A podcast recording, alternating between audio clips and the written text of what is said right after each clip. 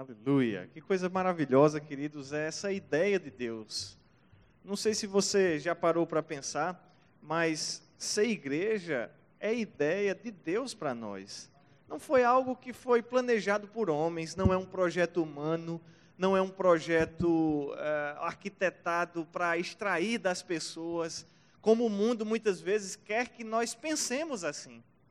Mas ser igreja é um projeto que é feito por Deus. Como a gente falou agora há pouco, a igreja do Senhor vem sendo edificada há mais de dois mil anos. Eu quero te perguntar qual é a ideia humana que sobreviveu por tanto tempo. Então, ser igreja é uma ideia de Deus para nós, é um projeto de Deus para nós. E eu não sei, queridos, há quanto tempo você está aqui nessa igreja, mas eu quero tentar fazer uma pequena retrospectiva com você. Como tem sido a tua vida desde que você aderiu?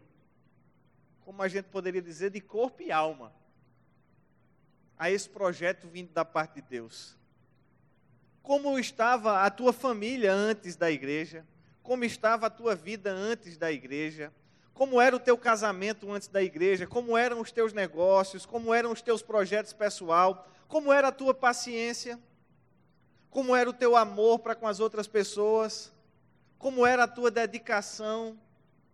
E eu não imagino que você seja uma pessoa ruim, de jeito nenhum. Mas uma certeza eu tenho: você se tornou uma pessoa melhor. Você tem se tornado alguém melhor. Eu tenho me tornado alguém melhor. A igreja tem me feito crescer. E talvez você pense, ah, Tiago, mas já faz tanto tempo que eu estou na igreja, já faz tanto tempo que eu sirvo a Deus, Queridos, às vezes a gente não para para pensar aquilo que a igreja tem feito por nós. E uma vez eu ouvi uma certa pessoa dizer assim: ah, rapaz, olha, esse negócio de você ir para a igreja não tem futuro, não. Tente lembrar para mim aqui dez ministrações que mudaram a sua vida. E a pessoa que estava envolvida nesse diálogo disse: rapaz, isso é verdade. Assim, eu não lembro tanto, porque a gente não lembra tanto. Né? E aí uma outra pessoa que estava interagindo, ela disse assim, mas pensa comigo, você lembra de todas as refeições que você fez ao longo dos últimos dez anos na sua casa? Você lembra qual foi o cardápio das últimas dez refeições? Lembrar uma semana de refeição às vezes é difícil, né? Rapaz, ontem eu me lembro do que eu comi, mas na sexta-feira, na hora do almoço, eu lembro também mas na quinta eu já não estou lembrando tão bem. E às vezes, queridos, a gente não lembra tanto mesmo das ministrações que saíram daqui para segurar a nossa vida. Mas, queridos, o fato de não lembrar não quer dizer que não são elas que estão nos sustentando. Eu não lembro da refeição da segunda, eu não lembro da refeição de agosto, eu não lembro da refeição de janeiro, mas foi essa refeição que me manteve de pé. E a palavra que sai desse lugar aqui, ainda que você não lembre, é ela quem tem te sustentado. Porque a igreja é uma ideia de Deus.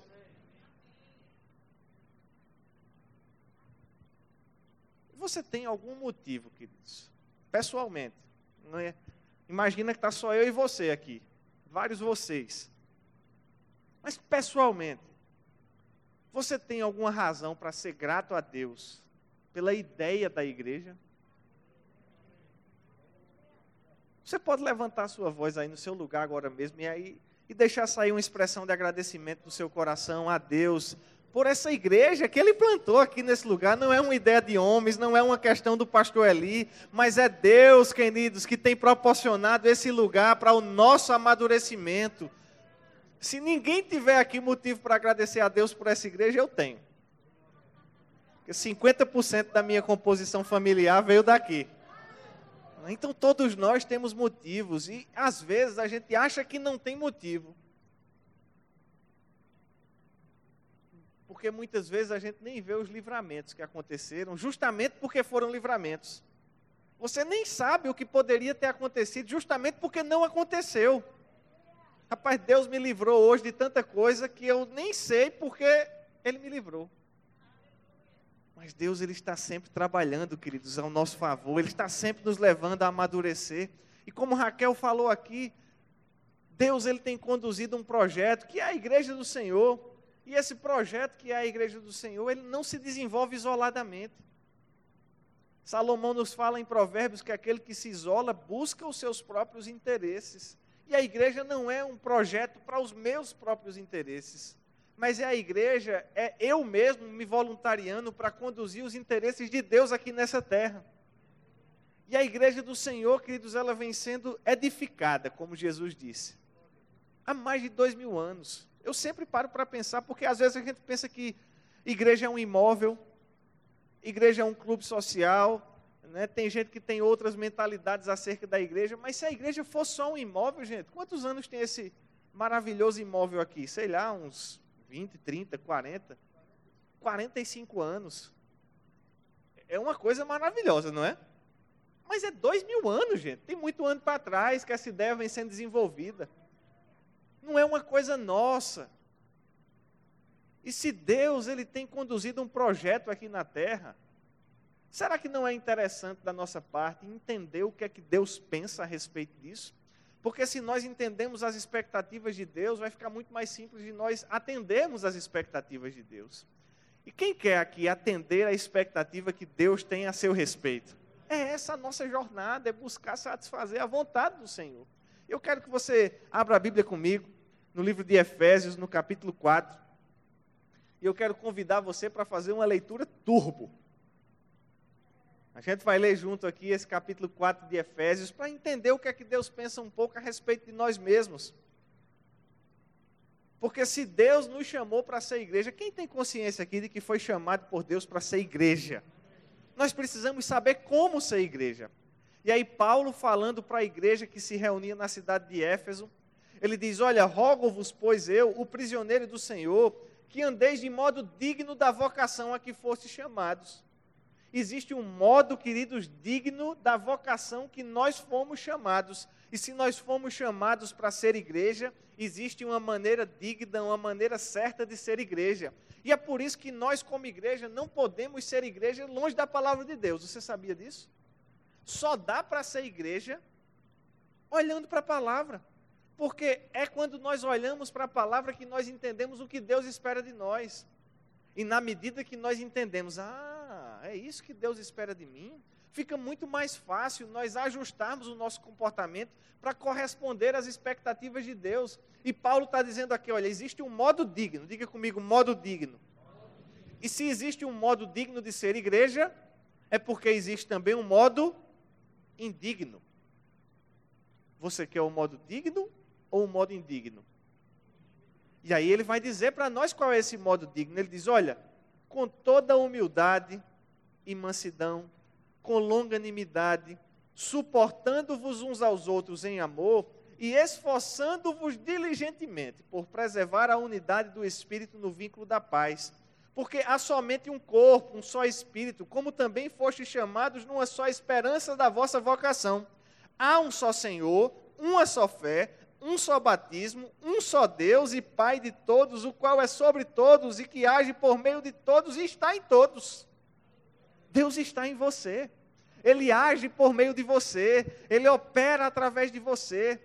Agora, queridos, é preciso que nós entendamos que a expectativa de Deus a nosso respeito envolve humildade, envolve mansidão, envolve longanimidade. E o que é longanimidade, gente? É ter o longo ânimo. O ânimo longo. Ah, Tiago, mas eu sou pavio curto mesmo. Era. Era pavio curto, antes de ser nova criatura, porque a nova criatura tem um pavio, ó, longo. Esse pavio longo é de uns para com os outros, porque a Bíblia diz que nós precisamos preservar a unidade, suportar uns aos outros. Ah, mas eu suporto fulano mesmo, viu? Só suportando. Você já parou para pensar que na medida que suportar pode ser entendido como aguentar? Ah, eu aguento fulano, só a graça. Né? Mas pode ser também ser suporte, suportando-vos uns aos outros. Meu irmão, quer crescer, ó? Pisa aqui, ó, que eu vou dar um pezinho para você ficar mais alto. Pisa aqui, ó, que você vai se sustentar em cima do meu ombro. Eu estou aqui para te ajudar, eu estou aqui para te suportar. Eu quero ser suporte para você. E é essa interdependência que Deus vê quando olha para a igreja. E ele diz, queridos, que a igreja foi agraciada com dons. Verso 7. a graça foi concedida a cada um de nós segundo a proporção do dom ou da dádiva de Cristo. E quando eu vejo certas palavras na Bíblia, parece que elas acendem para mim assim. Essa palavra proporção é uma delas. Porque diz para nós que existe uma graça de Deus a ser derramada na nossa vida, que é proporcional, diga comigo, proporcional, ao dom de Cristo. O que é que isso quer dizer, gente? Quer dizer que se o dom cresce, a graça, porque são duas grandezas que a palavra classifica como proporcionais. Ou seja, quanto mais Deus requer de nós, mais graça Ele dá também para que nós correspondamos àquilo que Ele espera. É por isso que a vida cristã não é difícil, é por isso que a vida cristã não é penosa, é por isso que a igreja ela pode ser um projeto bem sucedido, porque se Deus espera que você seja longânimo, Ele está te dando graça para isso. Se Deus espera que você seja humilde, Ele está te dando graça para isso. Se Deus espera que você suporte o irmão em amor, Ele está te dando a graça para isso. Você já pensou como Deus é maravilhoso? Ele pede para nós, ele aponta a missão, ele dá as ferramentas, ele dá o recurso. É por isso que a gente não tem desculpa, gente. Aquele que serve a Deus, sirva na força que Deus supre. Não é na nossa força, mas é na força dele. É ele quem nos capacita para fazer a vontade dele. É por isso que Paulo, certo momento, ele disse: Meu Deus, é, eu fico até perdido. É por ele, por meio dele, para ele, são todas as coisas. É uma grandeza, é uma sabedoria que às vezes a gente tem dificuldade de captar. E ele continua falando, e no verso 11 aqui, eu vou dar um pulinho por causa do tempo. Ele diz que ele mesmo concedeu uns para apóstolos, outros profetas, outros evangelistas, outros pastores e mestres. E aquilo, aqui no verso 11, vai ficar conhecido como os cinco dons ministeriais que Deus concede para a igreja. E o verso 12 diz que esses dons, queridos, foram concedidos. Você está me acompanhando na leitura aí? A gente já chegou no 12 de Efésios 4. Com vistas ao aperfeiçoamento dos santos. Diga comigo, aperfeiçoamento dos santos. Ou seja, Deus ele derrama dons na sua igreja, conforme a própria operação da sua graça, para que os santos sejam aperfeiçoados. Siga comigo, aperfeiçoamento. É essa a jornada de Deus para mim, é essa a jornada de Deus para você. É por isso, queridos, que nós temos condição, com clareza, de olhar para o passado e perceber como nós melhoramos, como nós crescemos, porque a ideia da igreja envolve o meu e o seu aperfeiçoamento. Nós estamos nos tornando pessoas melhores, é isso que Raquel falou. Com vistas, verso 12, ao aperfeiçoamento dos santos, para o desempenho do seu serviço, para a edificação do corpo de Cristo.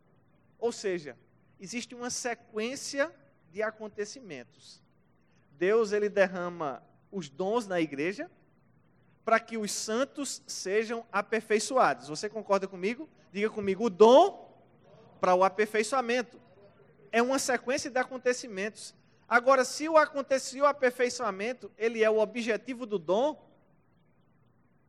ele também já tem um objetivo de chegada, porque a Bíblia diz, olha, é para o aperfeiçoamento dos santos, para o desempenho do seu serviço.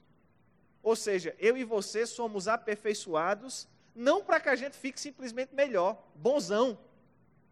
Agora eu sou quase perfeito, já fui 99% aperfeiçoado aí. Não, queridos, não é sobre nós. Às vezes a gente não consegue entender que a vida cristã ela não se trata de nós mesmos, mas é o que Deus faz em nós para o outro. É por isso que a gente está se suportando uns aos outros. Os dons foram para o aperfeiçoamento, mas o aperfeiçoamento é para o serviço. Quem tem sido aperfeiçoado aqui?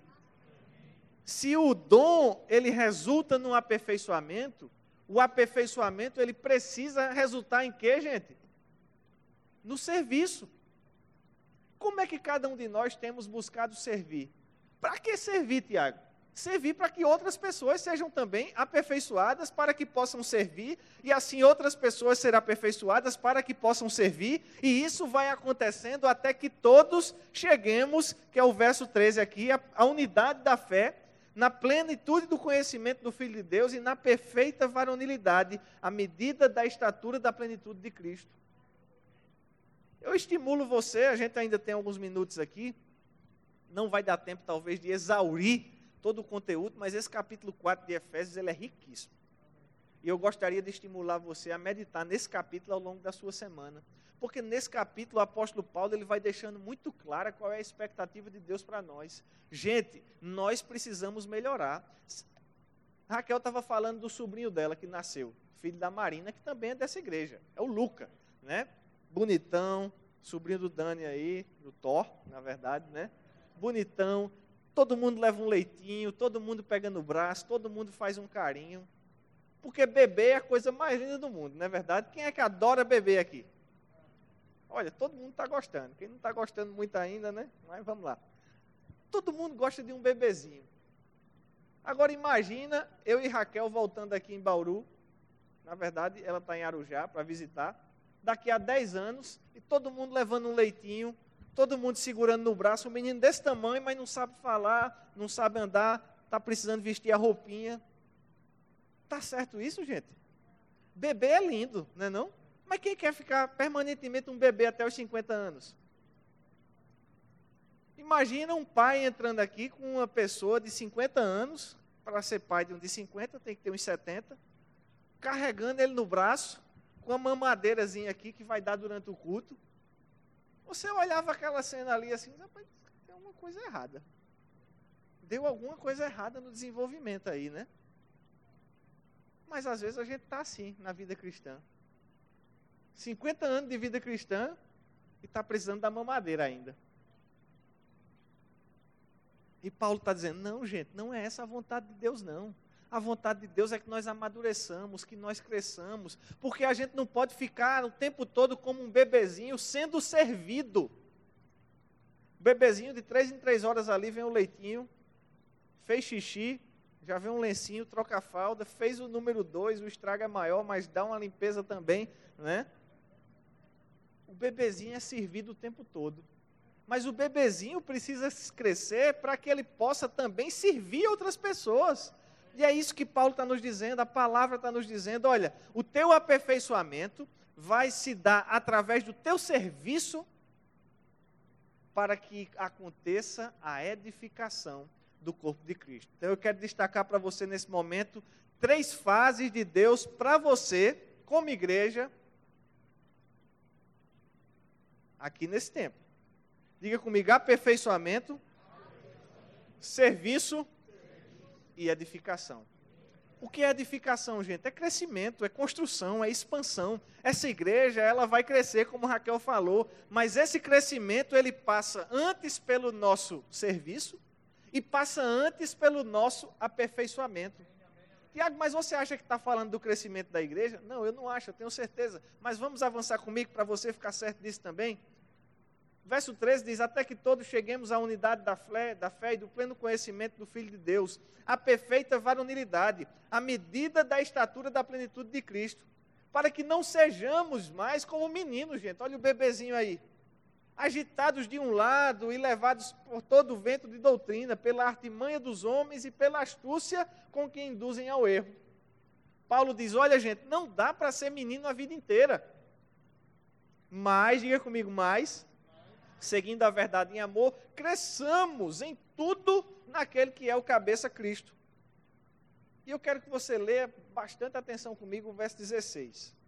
De quem todo o corpo, olha o corpo aí que Raquel estava falando, bem ajustado, consolidado pelo auxílio de toda a junta, segundo a justa cooperação de cada parte, efetua o seu próprio aumento para a edificação de si mesmo em amor.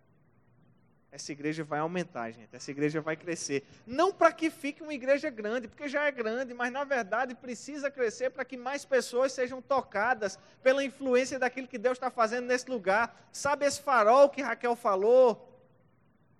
Esse farol vai irradiar essa luz para outras pessoas, outras famílias, e do jeito que você foi salvo, bem na hora, outras pessoas vão ser salvas também. Agora, Paulo está dizendo, a Bíblia está nos dizendo aqui que nós precisamos crescer. E o verso 16 nos diz que quando o corpo ele está bem ajustado, consolidado pelo auxílio de toda junta, segundo a justa cooperação de cada parte, efetua o seu próprio aumento. Diga, próprio aumento. Paulo está dando para nós aqui, queridos, a fórmula do crescimento da igreja. E a fórmula do crescimento da igreja não é uma estratégia que o pastor vai ter, não é uma estratégia que a diretoria vai ter, não é uma fórmula mágica. O crescimento da igreja acontece com o nosso crescimento. O crescimento da igreja, o aumento da igreja acontece com o nosso amadurecimento. De quem todo o corpo, bem ajustado, consolidado pelo auxílio de toda junta, segundo a justa cooperação de cada parte. E se existe, queridos, uma cooperação de cada parte que é considerada pela Bíblia como justa, isso mostra para mim que há também uma cooperação que pode ser considerada injusta. E para nós cabe discernirmos e entendermos como a nossa cooperação tem sido classificada como justa ou como injusta. Tiago, você está falando aqui agora de doações financeiras, de dízimos e ofertas? Sim e não. Porque a cooperação financeira é uma das formas de manutenção da igreja. E se nós somos a igreja, cabe mesmo a nós. Mas eu estou falando muito mais do que isso, gente, porque existe um serviço que é devido a cada um de nós aqui nesse lugar. Nós, não precis, nós precisamos abolir, gente, aquela mentalidade de consumidores. Eu vou na igreja, pego o que eu quero e vou embora para casa. A igreja não é um lugar de pegar, mas a igreja é um lugar de dar. E quando você dá, não, perceba comigo, eu não estou falando necessariamente de dízimos e ofertas, embora esteja, porque faz parte, mas não é o todo. Na igreja, queridos, é um lugar de dar. Como o pastor Eli falou aqui, mais bem-aventurada coisa é dar. Dá dinheiro? Sim, mas dá atenção, dá trabalho, não no sentido de dar trabalho, mas no sentido de doar trabalho, né? Dar trabalho já tem gente demais, né, que gosta de dar trabalho, mas a gente precisa do seu trabalho, do seu serviço, da sua cooperação, do seu envolvimento, da sua participação. Aqui você vai doar seu tempo, aqui você vai doar sua energia, aqui você vai doar sua atenção, aqui você vai doar o seu engajamento, aqui você vai doar o seu melhor para ser parte daquilo que Deus espera de você. Um corpo. E um corpo bem ajustado, consolidado pelo auxílio de toda a junta, segundo a justa cooperação de cada parte, efetuando o seu próprio aumento em amor para a edificação do corpo de Cristo. A igreja do Senhor vem sendo edificada, a gente há mais de dois mil anos e você faz parte disso. E através do teu amadurecimento, a igreja vai continuar prosperando e avançando de acordo com a expectativa de Deus. E eu gostaria de pedir para que você ficasse de pé. Eu quero fazer uma oração por você nessa manhã. Porque se nesse momento nós acabamos de entender as expectativas de Deus a nosso respeito, surge para nós agora uma responsabilidade. Uma responsabilidade de agir conforme a expectativa que nós acabamos de descobrir. E o que é a gente agir conforme a expectativa que a palavra nos mostra? É simplesmente buscar cumprir a vontade de Deus. E quem deseja cumprir a vontade de Deus aqui nesse lugar? A boa notícia é que, por mais que às vezes possa parecer desafiador, a Bíblia diz que conforme o dom existe uma graça.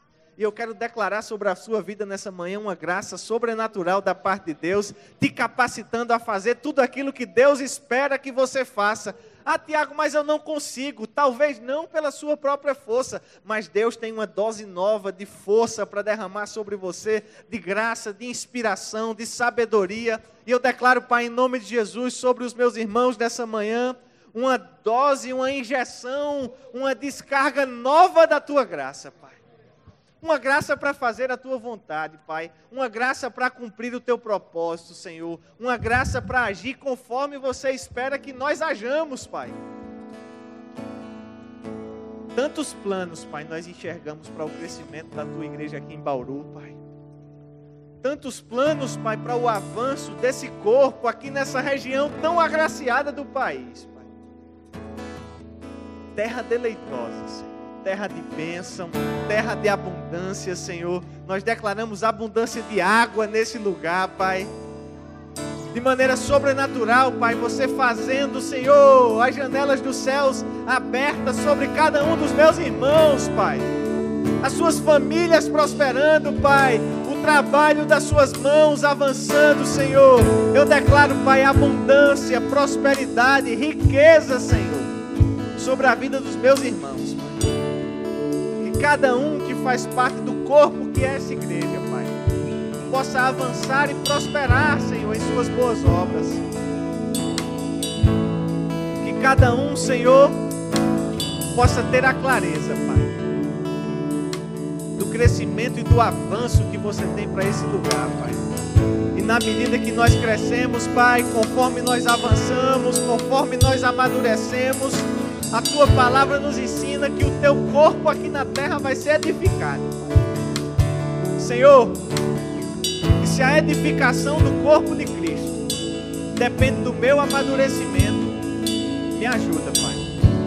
Me ajuda a amadurecer, porque eu não quero, Pai. Eu não quero frustrar as tuas expectativas, Senhor. Eu declaro uma graça, Senhor, sobre a vida dos meus irmãos. Graça, Pai, graça. Graça para fazer a tua vontade, Pai. Graça para crescer, Senhor. Graça para servir, Senhor. Graça para aperfeiçoar, Pai. Graça para fazer crescer, Senhor, esse trabalho.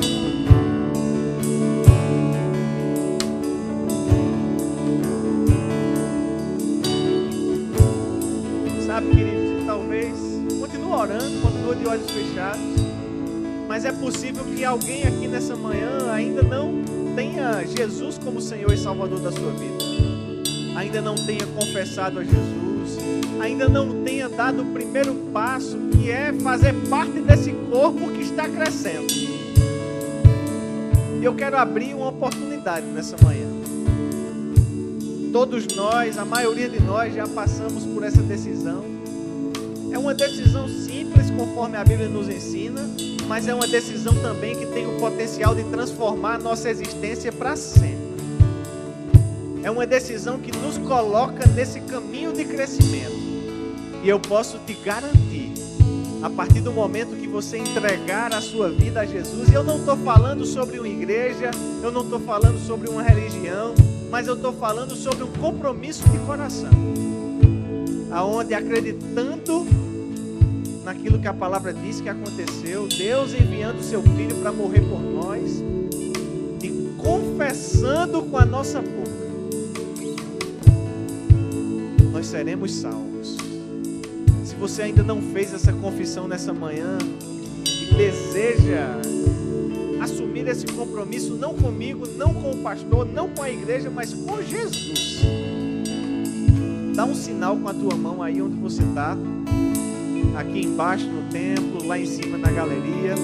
Estou dando uma olhada e quero só que você dê um sinal. Levanta um pouco mais alto para que eu possa identificar a tua mão e para que eu possa fazer uma oração por você. Talvez você já tenha feito esse compromisso um dia, mas pelas circunstâncias da vida acabou se afastando do caminho do Senhor. E hoje, nessa manhã, você deseja retornar para os braços do Pai. Sabe, Deus ele está desejoso de te ter de volta. Ele está com os braços abertos. Alguém aqui nessa manhã? Todos salvos? Sim ou não? Aleluia. Alguém aqui que deseja receber o batismo no Espírito Santo com a evidência bíblica de falar em outras línguas? Não é uma coisa que ficou restrita aos apóstolos, não é um dom que ficou isolado no Pentecostes, mas é um dom para nossa edificação hoje e vai nos ajudar a cumprir aquilo que Deus espera de nós. Há alguém aqui? É tão simples, gente. Não tem nada de difícil nem de mistério, não. É simples. Há alguém que deseja?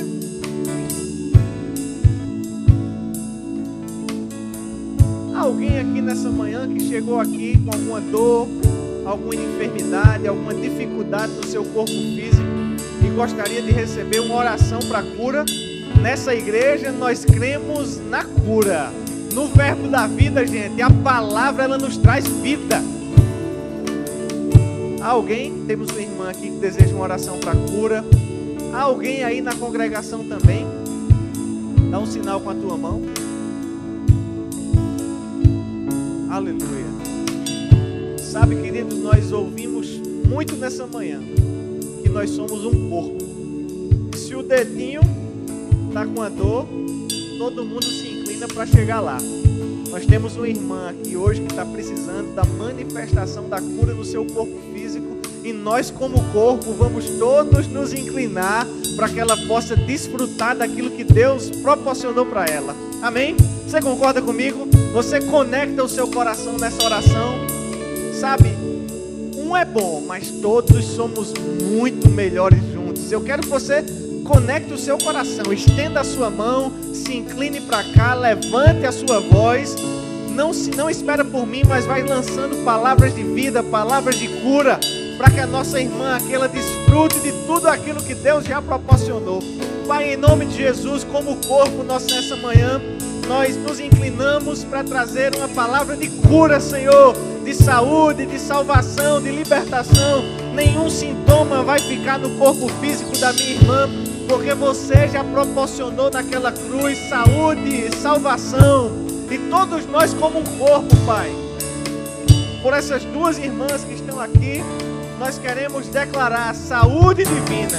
Você pode declarar, querido, saúde divina, cura, manifestação da paz que excede todo entendimento. O castigo que nos traz a paz estava sobre ele pelas suas pisaduras nós já fomos sarados. Nós liberamos como igreja, como corpo, uma palavra de cura. Em nome de Jesus. Amém. Você pode agradecer a Deus, querido. Obrigado, Pai. Obrigado, Pai. Obrigado, obrigado, obrigado, Pai. Obrigado por acreditar em nós, Senhor. Obrigado por acreditar em cada um de nós, Pai. Nós queremos ser a igreja que você espera. Nós queremos atender às tuas expectativas. E nós nos apoderamos, Pai, nessa manhã, da tua graça sobre a nossa vida. Sejam abençoados, queridos, na prática dessa palavra, em nome de Jesus.